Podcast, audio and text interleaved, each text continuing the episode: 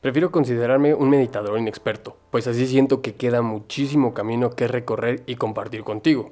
Para antes de empezar, déjame decirte algo. La meditación no va a venir a solucionar tu vida ni todos tus problemas. Tampoco te va a iluminar como muchas veces vemos en esas fotografías con gente en la playa y postura de flor de loto, haciendo cosas raras con las manos y emitiendo sonidos medios extraños que tampoco sabemos qué significan.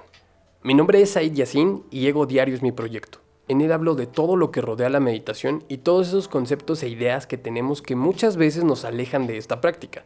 Pero no solo eso, también hablamos sobre temas que hoy en día nos aquejan, como crear nuestro propio camino y las acciones que tomamos para mejorar nuestra experiencia como humanos.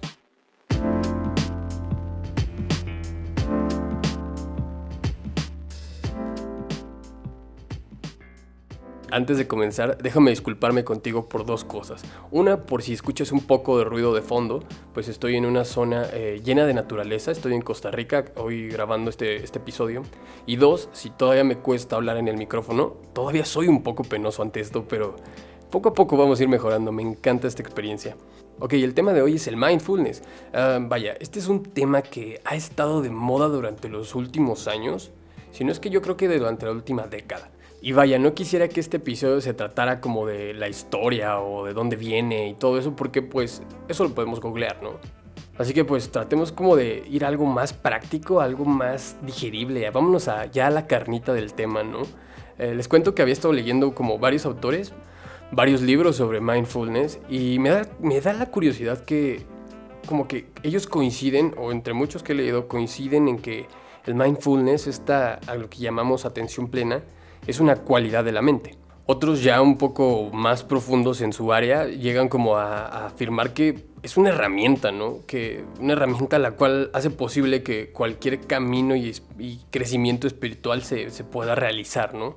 Esto y entre muchas, muchas otras cosas. Sin embargo, he visto que coinciden en, este, en esta parte, ¿no? En la que todos hablan sobre el momento presente. Es decir, el mindfulness sería el equivalente a decir a ser conscientes del momento presente. No hay una traducción como tal de la palabra mindfulness, pero sí un significado aplicable sería ser conscientes del momento presente o bien conseguir esa atención plena. Ya sé, ya sé que hemos escuchado ese término en muchos lados y en muchas frasecitas que ves en Facebook y en Instagram y que comparten tus tías en los estados de WhatsApp, pero a lo que yo entiendo es que el, mindfulness es alcanzar cierto estado de vigilia, un estado de observación constante de la mente. O sea, lo opuesto a estar distraídos. Pero me seguía quedando esa duda de cómo, cómo se aplica, ¿no? O sea, cómo lo podemos aplicar. Y yo soy una persona tal vez a veces muy gráfica y necesito como bajar las cosas a esquemas. Entonces decía, bueno, ¿Cómo puedo ponerlo? Y se me ocurrió esta analogía. Eh, digamos que sería el equivalente a cuando teníamos mapas. ¿Te acuerdas cuando todavía existían estos mapas cuando ibas a algún lado que te decían, usted está aquí? O como cuando estás en alguna plaza o en algún museo y así dice, usted está aquí. Y ciertamente la parte de alcanzar cierto estado de vigilia o mantener la atención plena o vivir el presente, no, eh, decía yo, bueno, pero ¿cómo se alcanza eso, no? Y mi analogía con, estas, con, estos mapas era, ok, si yo tengo el mapa y me muevo hacia algún lado, el usted está aquí siempre sería el punto de referencia para regresar, ¿sabes? O sea, es como volver a entrar a la plaza o volver a entrar al museo. Es decir, ¿dónde estoy? Ah, usted está aquí. Es más, vamos a verlo un poco más moderno si, nos metemos a, a Google Maps, ¿no?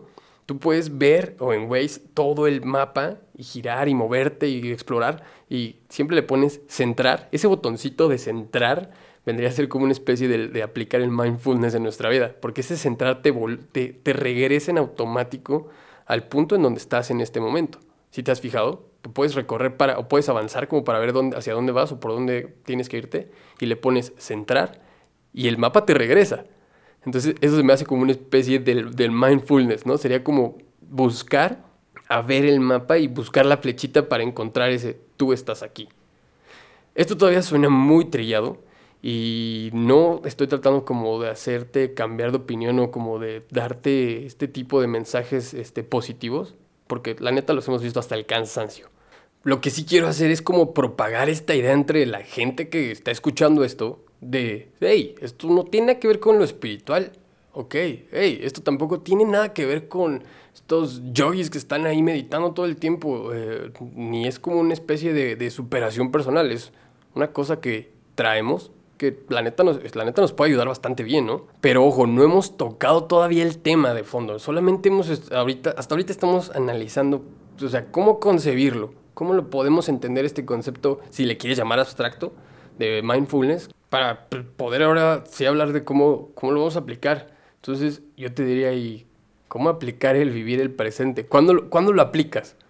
Y tú me dirías, pues, pues ahorita, ¿no? O sea, ahorita es el presente. Pues sí y no. Si entendemos que el mindfulness es esta capacidad o este estado de vigilia o estado de observación de la mente y justamente el no estar distraídos, pues ¿Cómo nos podemos ayudar de eso? O sea, ¿cómo, cómo podemos ahondar un poco más para, para aplicarlo? Bien, pues aquí hay un tip que les quería yo compartir, que es precisamente el hecho del por qué eh, estoy eh, haciendo este, este, episodio sobre mindfulness, y que básicamente consiste en lo siguiente, ¿no? Eh, para regresar a eso que llaman regresar al momento presente, podemos ocupar algo que he decidido llamar una especie de llaves o de anclas, por ejemplo, cuando estés haciendo algo que te requiera mucho ejercicio mental, mucho desgaste, mucha presión, puedes recurrir a estos pequeños actos que te van a servir como anclas para, para aplicar el momento presente. Ejemplo, digamos que estás trabajando en tus proyectos y ya sientes que estás llegando a ese burnout mental. O sea, por más que lo lleves trabajando todo el rato, siempre hay un momento en el que dices, ah, ya, güey, ya, ya, me, ya me fastidié, ¿no? Y sigues estando en ese mismo nivel conectado con tu proyecto, pero sí ya te cansaste, ¿no? Entonces, mientras empiezas a sentir eso, una cosa que puedes hacer es, por ejemplo, tomar un poco de agua, ¿no? Pero centrando tu atención en la sensación del agua pasando por tu lengua y por tu garganta, que sería lo mismo a buscar en tu mapa la flecha del usted está aquí. Es decir, esto ayuda como que a la, a la mente a salirse de ese como embudo, al, sí podemos decirle embudo, ¿sí? Al, embudo al que poco a poco estabas llegando con, con ese burnout. Y centrarse en el agua como que permite regresar un poco a esa tranquilidad, vaya, por decirlo así, como a disiparse, a, a, centrarse como para volver a empezar. Mira, por ejemplo, llega un momento en este burnout que, que ya, no te, ya no te fluyen más las cosas de tanto que estás ahí, ¿no? Entonces, hey, beber el agua, ese, es el acto simbólico de tomar el vaso, beber el agua, sentirla, hace que la mente se, quite el enfoque que tenía sobre el proyecto, sobre la computadora, sobre lo que estabas pensando, estabas haciendo, y lo, lo, lo vierte a otro objeto, que para empezar tiene otra temperatura, ¿no? que sería el agua entrando. Para empezar tiene ya un sabor, eso incluye otros sentidos que no solo es el de la vista. Pero ese, ese anclaje solamente lo debes como de ocupar para hacer una pausa y continuar. ¿Por qué? Porque como todo tiene un riesgo, ¿no? Si tienes distracciones cerca, por ejemplo el móvil, pues puedes tomar agua, en eso volteas a ver el móvil y ¡pum! ¿no? Te clavas en él y ya perderte por un buen rato. Así que con eso toma precauciones. Otro ejemplo es como cuando estás haciendo algo, lo que sea, y tu mente empieza a divagar, ¿no? Cuando el ego empieza a hablar y ya no estás prestando atención a lo que estás haciendo en ese momento. Por ejemplo, que estás, estás cocinando y en eso tu mente ya empezó a irse en el qué vas a hacer mañana, o si te van a alcanzar los ingredientes, o ya lo hemos hablado, ¿no? En, otro, en otros episodios. Por cierto, en los videos de, de YouTube hablo mucho de esto, de cuando la mente se va y cuando el ego empieza a hablar. Pero algo que puedes hacer o una pequeña ancla que puedes ocupar es cuando te diste cuenta de que ya te, te fuiste, es regresar a tu postura que estás tomando en ese momento. Ya te decía yo, si estás trabajando en un proyecto, regresar a la postura en la que estás sentado. Si estás cocinando, regresar a la postura de tus pies sosteniéndote ahí, ¿no? A, tus manos mientras cocinas, mientras cortas o mientras lavas el plato, ¿sabes? Es regresar, analizarla y listo. Es como si le soplaras eh, eh, eh, el polvo a un cartucho de Super Nintendo que se acaba de trabar. ¿Se acuerdan cuando eso sucedía? Que estabas jugando y llegaba y se trababa tanto. Era como, güey, tienes que pararlo, resetearlo, soplarle, volverlo a poner y ahora sí, continuamos, volvemos a empezar.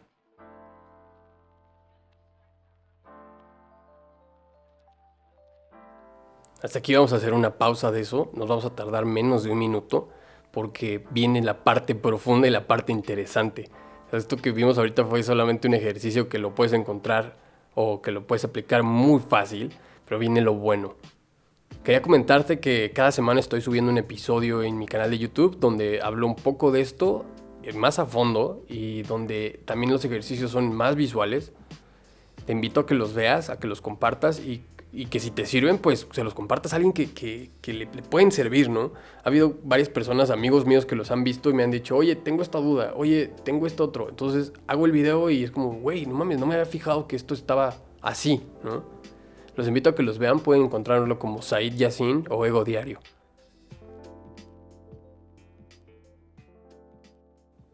Ok, regresando.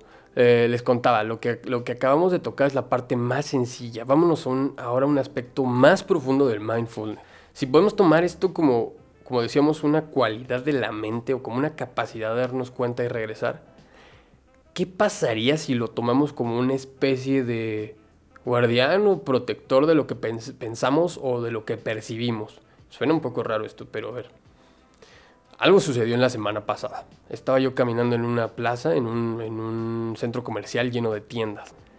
Y la primera vez que pasé por ahí, empecé a sentir un poco de ansiedad, como del quiero esto, y me metí a ver productos y era como quiero lo otro, eh, quiero comprarme esto, desearía tener esto. Obviamente aquí donde, donde estoy, estoy en Costa Rica, todo es muy elevado en costos. Entonces comprarlas o gastar mi dinero aquí no es una opción. Pero sí llegué a sentir una especie de ansiedad por ese consumismo, ¿no? Entonces fue un poco difícil. Salí con un poco de ansiedad, fue como cálmate, vamos a, practicar lo que, lo que hemos estado aprendiendo. Y dije, bueno, ¿qué pasaría si el mindfulness se pudiese aplicar previo a que sucedan esas cosas? Porque lo más notorio sería que yo empezar a sentir esa ansiedad, ese estrés por querer comprar las cosas y decir, no, acuérdate de tu ancla, ¿no? Voltea tu agua, voltea a, ver a tus pies, cómo estás caminando y en eso calmar la mente y regresar y seguir caminando. Eso lo podemos hacer, eso era la parte sencilla. Pero ¿qué pasaría si, si pudiéramos entrenar esta habilidad para que no surgiera ya cuando suceden las cosas, no cuando ya estoy viendo las tiendas, sino que esta, esta madre se pusiera como previa del momento en el que yo voy caminando, yo pudiera andar con más seguridad de que no voy a sentir eso. Como lo que les decía, como esa especie de vigilante, como esa especie de, protector. ¿no? ¿Qué pasó? Que cuando estaba por entrar a estos lugares, iba caminando poniendo atención en mi respiración, concentrándome en, en mis pisadas, concentrándome en, en, lo que estaba yo pensando en ese momento. ¿no? Entonces cuando ves, ya es más difícil para ti que te brinque un quisiera comprar esto y lo puedes ver como un, mira, eso está chido, pero tal vez no lo necesito ahorita. Aquí la concentración juega un papel importante en esto del mindfulness. Si lo empiezan a practicar van a ver que sí.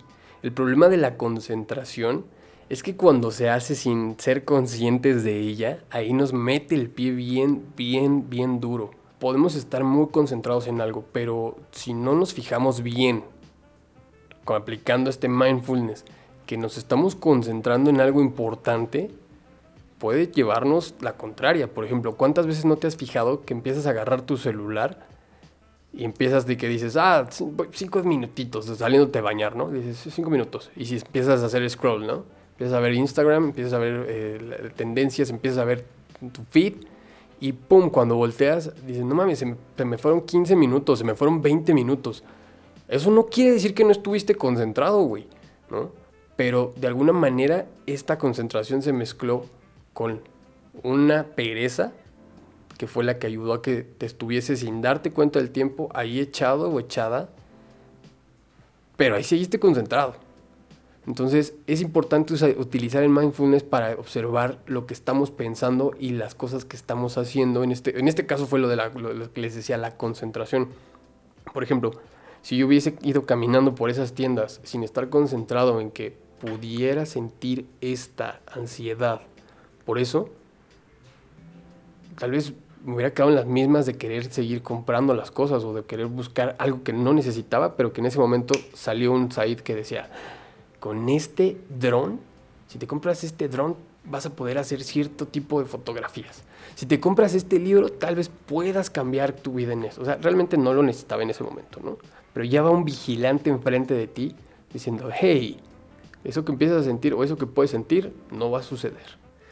Y bien, ya para casi terminar, me gustaría dejarte como con una, una reflexión que llegué, con un ejercicio al que llegué, después de empezar como todo esto del mindfulness, ¿no? Eh, empecé a ver que cuando, cuando lo aplicaba, veía que mis pensamientos iban ya dirigidos como hacia, hacia otro lado, ya iban dirigidos hacia algo más productivo o algo más benéfico para mí, por decirlo así. Entonces decía, bueno, pues lo que con frecuencia estoy pensando y reflexionando se acaba, se acaba convirtiendo en lo que la mente o lo que mi mente se inclina, ¿no? Es como ese algoritmo de las redes sociales que aquello que genera una reacción en ti es lo que te va a ir mostrando continuamente. Por ejemplo, si le das like, te va a mostrar un poco más de eso. Si le das me te va a mostrar un poco más de eso. Y ya así, así se, van, se van moldeando tus redes sociales, se van inclinando hacia algo. Más o menos así está he visto que ha estado funcionando de la, de la mente. Es como de, güey, si pienso, o sea, si empiezo a ver, observar que puedo reaccionar ante esto, con más frecuencia veo que no voy reaccionando, ¿sabes? O, que voy reaccionando diferente hacia eso. Como lo que les decía del ejemplo de las compras. y de hecho la, la, reflexión era en torno a las redes sociales. Se me acaba de venir el ejemplo y era sobre eso. Este, estamos, ¿qué, ¿qué pasa con las redes sociales? Nos hemos acostumbrado mucho a que, por ejemplo, estamos tranquilos, entras a Twitter, entras a Facebook, entras a YouTube, ves, ves en Instagram un post sobre algo, ¿no? Ves un tweet o un estado sobre algo delicado, algo actual. Y te has fijado que cuando pasa un tema como de tendencia, nuestro ego está esperando como a salir y reaccionar de inmediato. Por ejemplo, sale una noticia sobre, sobre algo que hizo el presidente. Y si eres de los que están a favor de lo que piensa de las acciones del presidente, eh, vas a reaccionar eh, bien con esa noticia, tal vez, ¿no? Dependiendo. Pero si eres de los que no, tu ego en ese momento está esperando a ver qué, qué salió. O sea, como de López Obrador hizo pum, y en eso, pum, güey, brinca tu ego para enojarse. Igual no es momento, igual y no es, no lo muestras hacia afuera de ese momento. es, es un enojo interno, es una emoción interna. Y en eso te metes a los comentarios y ves a los que no están de acuerdo contigo y el ego se empieza a enojar. Es más, no quiero irme muy lejos. Si tienes, si no me crees en esto, vete a Twitter y ve un tweet. Si quieres ver, ve un tweet del presidente y vas a ver la cantidad de gente que reacciona a algo que ni siquiera el presidente está pendiente de haber, de, de haber generado. O sea, lo puso y es como de, aquí va la noticia de esto, ¿no? Y pum, el ego de la gente brinca, o sea, brinca a querer como pelearse con los demás. Y en realidad es un enojo interno. Porque a la larga sabes que no estás solucionando nada con ese, ese conflicto. Sabes que no va a suceder ni madres haciendo enojar a los otros. O poniendo tus argumentos súper potentes o súper bien redactados. Porque no va a suceder nada, ¿no? Entonces, esta, esta función de las redes sociales, digo, ¿Cuál es la función de estas madres? Pues son redes sociales, precisamente eso, ¿no? Hacer redes sociales, unir a la gente, no separarla. Y justamente es una cuestión de ego la que está separándonos. Por eso hacía menciona que debíamos ejercitar esta parte profunda del mindfulness, esta parte de esa parte que actúa como guardián, ese velador, ese, ese condón de nuestros pensamientos y emociones que solo nos entorpecen. Perdón el término, pero no encontré otra palabra que mejor ejemplo que un condón, y que nos, nos, entorpecen y nos hacen perdernos en estados mentales insanos, ¿no? Para concluir solamente quiero dejarlos con, con esta parte de que no olviden que el mindfulness nos ayuda a mostrarnos qué tipo de pensamientos están surgiendo en nuestra mente, qué tipo de emociones. Y que si estas son perjudiciales para nosotros mismos, pues evitar que nos perdamos en ellos. Cuando practicamos esta parte profunda del mindfulness, aquí es donde todo, todo cambia. Porque ya no es vivir el presente, como dicen, o vivir el ahora, ¿no? Ahora es realmente una herramienta para aquellos momentos de conflictos internos. Yo soy Said Yassin y esto fue Ego Diario. Sígueme en el canal de YouTube como Said Yassin o búscame en Instagram como arroba Said Yassin con C al final, Yassin con doble S. Te mando un fuerte abrazo y nos estamos escuchando en el siguiente episodio.